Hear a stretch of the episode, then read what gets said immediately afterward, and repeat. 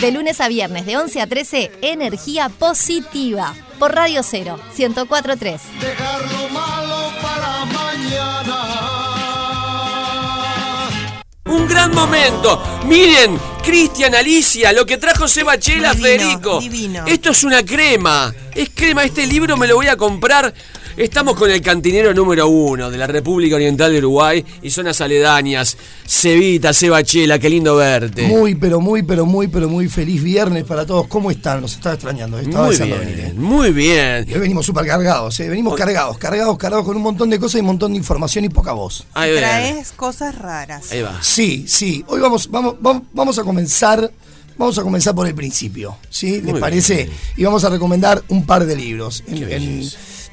Por el día del libro vamos a aconsejar dos libros. Uno de coctelería y otro de café, que es una de las cosas que más me gusta en la vida y me apasionan. Así que le vamos a, a- a, mm, recomendar un libro de un bartender, de un cantinero, que es lo que más me gusta a mí. ¿Te gusta el- Sí, el concepto cantinero, Cantinero. me gusta mucho más. Me gusta mucho más. Este hombre se sabe mover detrás de cualquier barra y es uno de los ejemplos de cómo manejar una barra, de cómo manejar un Pará, bar. te voy a meter sabores. el dedo en la llaga. Hágalo, señor, hágalo. ¿Cuál sería entonces, vos que sos Sí. el uno, la diferencia entre bartender y cantinero? Bueno, pero eso va más en una cuestión de concepto mío. En el bartender Por eso, según vos. Es, aquel, es, aquella persona que fue a un, a un instituto, estudió, se recibió y sale a trabajar detrás de una barra. ¿sí? Es, un, es, el, el- es un mozo de barra, como se le dice, por ejemplo, como se utiliza mucho en Europa. Es El el, mozo- mozo, de barra. Es un bien. mozo de barra, ¿sí? que brinda servicio. Es un profesional. Para mí el cantinero... La diferencia que tiene es que se puede manejar de- en, en una barra de coctelería y demás, o puede estar en la cantina de un club, o puede trabajar en un bar. En Todo interior. terreno.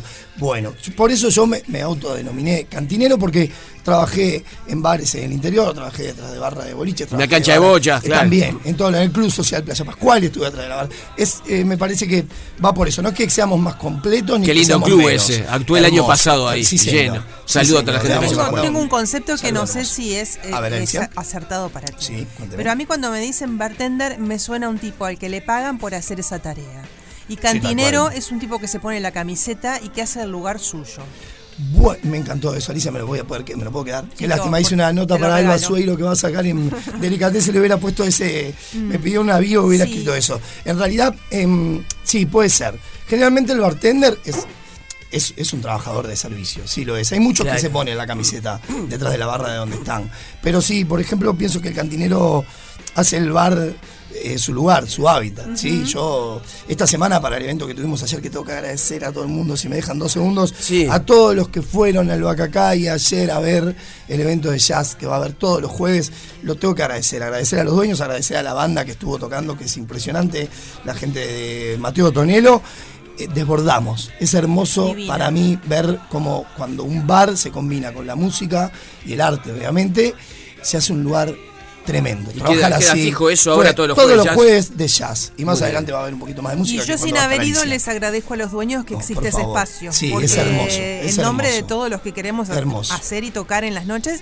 Y, Sí. y realmente yo sé que los atienden muy bien, los cobijan muy bien. Es les muy difícil. todo, lo les que dan todo a a los veces es que es músicos muy para que el músico llevar. haga lo suyo. Exacto, por eso va el músico. Y vamos a destacar algo de los dueños del Bacacay, que es que eh, el toque es absolutamente gratis. No se cobra cuidado artístico, no se le.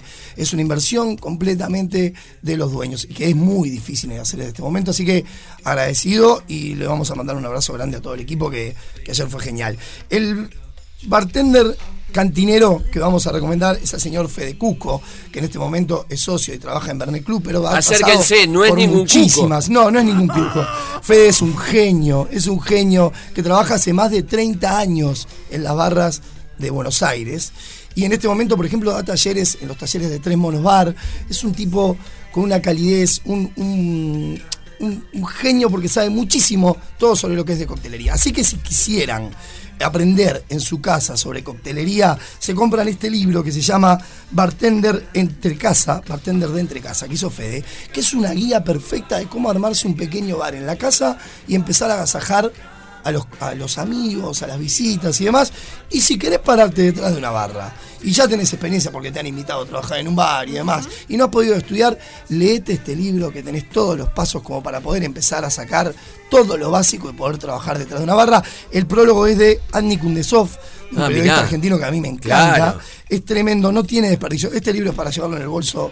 Vamos a aclarar que Alicia lo está viendo, es un libro objeto de una belleza. No, es hermoso. regalar. es, es hermoso. Un, es un libro que Hermoso. Ya lo querés tener solo por el libro, aunque no Viene- te interese el tema No, tremendo. Viene con ilustraciones dentro del libro. Es, es genial. La verdad que es genial. Y es muy noble de tu parte que das cursos y talleres, recomendar a alguien que de pronto escribió un libro y pueden con eso aprender también. Claro. Sí, pero para mí, bueno, está bueno lo que decís. Alicia. ¿eh? Estás, estás afilada hoy. Para mí, Hoy estoy como el para ahí nos quedamos Sos de acuerdo. noble, eh. Mirá que sos Alicia, noble. No, es grande. Noble como el Me levanta los noble Yo trato de cabecear. Somos- sos noble como Alexis, Alexis noble, Alexis noble. Y bueno, y, y sí, pero en realidad en, en la, la vieja escuela de hace muchos años atrás no enseñaba. Yo siempre cuento esa anécdota de que trabajaba detrás de una barra en la que el bartender se escondía para, para preparar sus recetas y yo no podía ver qué estaba haciendo. Claro. Y me había combinado con el cajero para que me contara cuáles eran las medidas y cómo iba veía. preparando. En este momento creo que está todo muy abierto a todo el mundo, ya sea por las redes, sea por diferentes formas de llegar.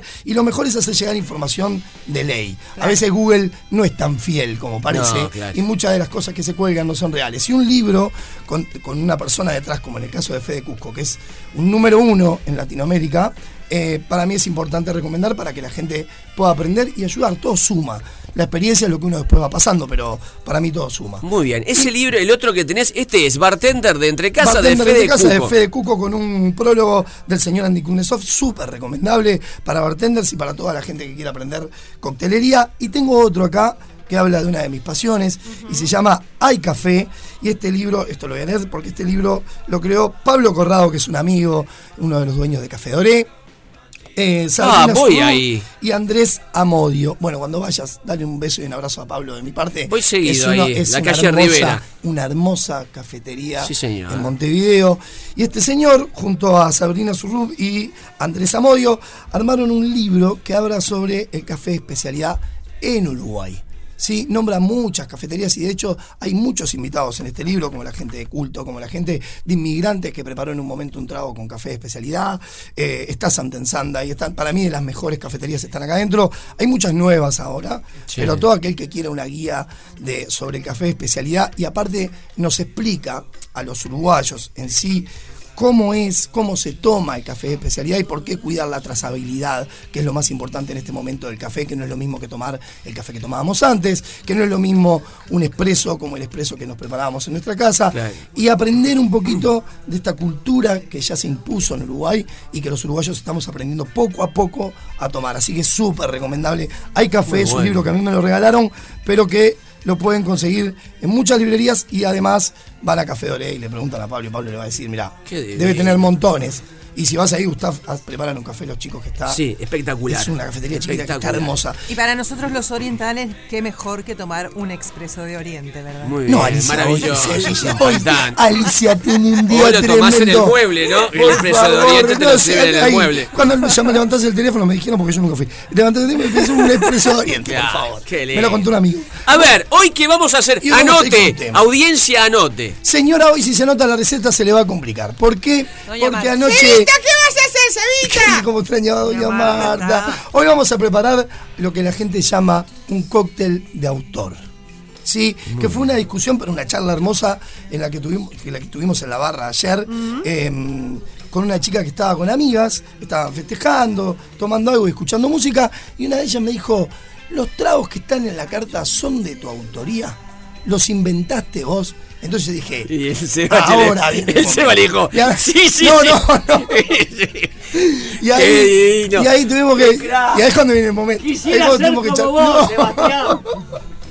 no, bueno. Y Gustav, ahí es ¿y cuando los monólogos los escribís todos vos, Gustav? Sí. Sí, le dieron la oportunidad, ¿eh? ¿Eh? Al, al monologuista de decir, de explicar a cada chica que va al. Bueno, es una de las ventajas que tenemos los bartenders. Pero, eh, o cantineros. Entonces ahí tuvimos, entablamos una charla sobre lo que es la coctelería de autor. Para mí, ya para mí pienso de que, eh, ya para, para comenzar, Vamos a lo eh, bife, la vamos a lo bife. coctelería, la coctelería tiene recetas clásicas, ya está todo inventado, señores. Lamento decirles que todo lo que vean en las barras ya está Ya todo está. inventado. Lo que puede hacerse es modificarse alguna cosa y va- en base a las recetas. Por eso siempre les digo a los, a los bartenders o cantineros que recién comienzan a las barmay, primero aprendan coctelería clásica. Ahí está la base de todo.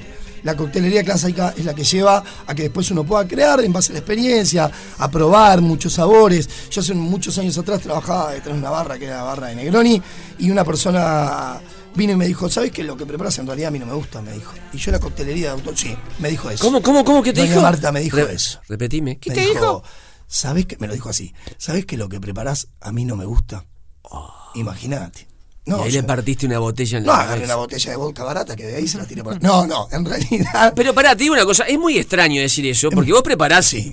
cientos de tragos. Sí, sí. No le gustó Y que venga un irrespetuoso. No, no, y te voy a decir lo Porque peor. no le gustó un trago. ¡Andate para tu casa! No, pará, ¡Anda al no, no. Palermo si querés pelear! No. En realidad, esa persona es una persona que conoce mucho sobre, sobre coctelería y que conoce mucho sobre el mundo, disparémosle, en el mundo del vino. Y dije, si esta persona me lo está diciendo, por algo es. ¿Y qué era lo que me estaba faltando a mí? Era que tenía conocimiento sobre coctelería clásica, venía trabajando hace muchos años sobre eso y quise sumar al, al show detrás de la barra la coctelería de autor. Y no es tan sencillo. No es mezclo por mezclar, sin probar, ni. Lleva toda una cuestión de crecimiento de sabores. Un bartender para poder crear un cóctel de autor no puede salir de una escuela y a los dos días estar creando. Señor, No, tiene tenés que, tener un recorrido. Tiene que comer, tiene que probar aromas. Tengo una pregunta. Esto es de, de- cual si fuese la chica que se acerca a la barra. Sí, se acerca a la chica. ¿Esto es de tu autoría lo que va, la receta que vas a dar? Tenía ojos celestes, que es un Muy detalle que no sé qué. Bueno, no, pero me acuerdo porque, porque lo que se veía en la noche era que tenía ojos celestes. El- lo que vamos a preparar es una reversión, como le digo yo, a un cóctel súper clásico, ¿sí? La, la gente puede decir, bueno, un gin tonic, ¿qué puedes hacer? Hay gente que lo vuelve una ensalada de fruta, le tira frutilla para adentro, naranjas, cosas, muchas cosas que nos suman. Nosotros quisimos armar junto al equipo del Bacacá y de la cocina, Ahí va. le vamos a mandar un beso a Miguel y a Lu, y dijimos, vamos a preparar algo que sea diferente, que vos vayas a tomarlo pensando en que es una cosa Ahí y va. termine de ser otra. Vamos, Así que agarramos gin sacro, ¿sí?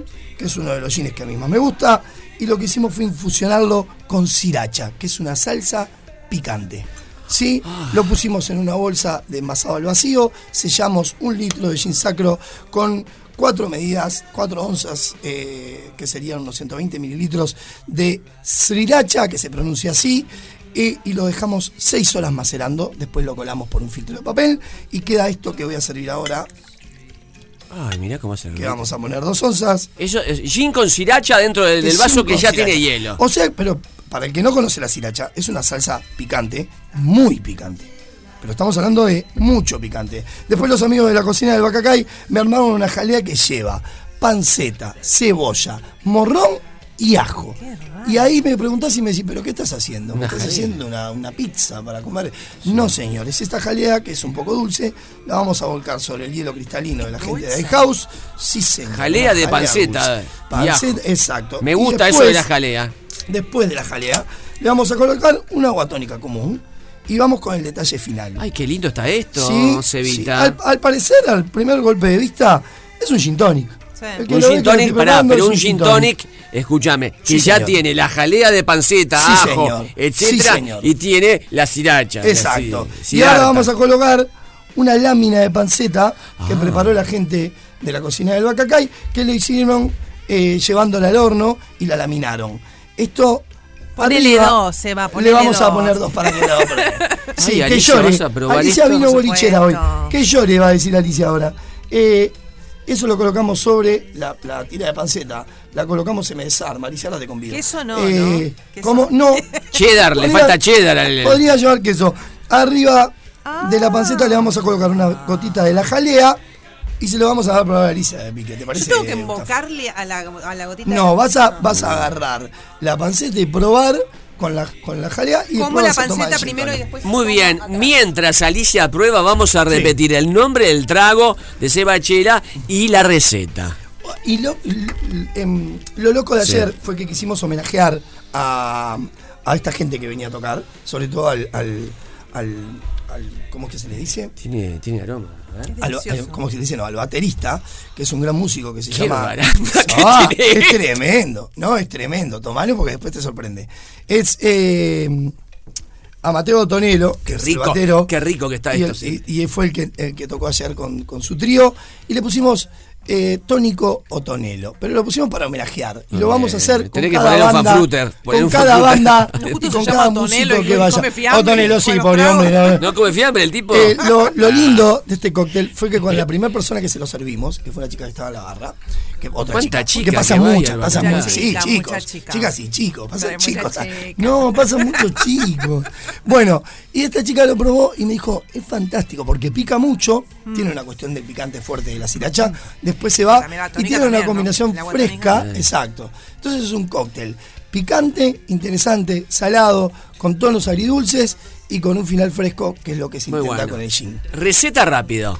Es una receta difícil, pero tiene gin infusionado en sriracha, dos onzas, después tiene un dash de una jalea de panceta, morrón, cebolla y ajo, y después lleva agua tónica a completar, igual que un gin tonic, y lo terminamos con, obviamente siempre con un hielo cristalino en mi caso, y lo terminamos con una lasca de panceta con unas gotitas bueno. de jalea. Seba, si todas Sí, esas señor. chicas que también están escuchando y te quieren preguntar No. cómo se hace este cóctel, No. ¿dónde te encuentran? En redes, sí. en Sí. redes y, eh, y físicamente. Para los chiques, chicos y chicas que quieran ir por, me siento cacho bochinche, por ir por, eh, por, por el bar Bacacay, eh, me encuentran jueves, viernes y sábado por el Bacacay a partir de las 19 horas. Este sábado vamos a tener un evento con la gente de Sacro Gin, pero igual vamos a estar en el Bacacay más tarde, vamos a teletransportarnos desde el evento hasta, hasta el Bacacay, y si no, me encuentran por cela.cantinero, c w a punto cantinero, chela cantinero eh, en el Instagram, y ahí me escriben, me consultan ¿Te todo puedo que decir algo? Sí. ¿Me puedes decir lo que es? El, el picante Ah. te queda en la garganta, Ah, las amígdalas. ¿Viste? Está rico. ¿Viste? Y te da ganas de seguir tomando para seguir supuesto, refrescando. voy a seguir Qué la idea para que. Así que bueno, salud chicos. Gran columna de Seba Chela hoy. Gracias, Seba. Hasta el viernes que viene. De lunes a viernes de 11 a 13, energía positiva. Por Radio 0, 1043. Dejar lo malo para mañana.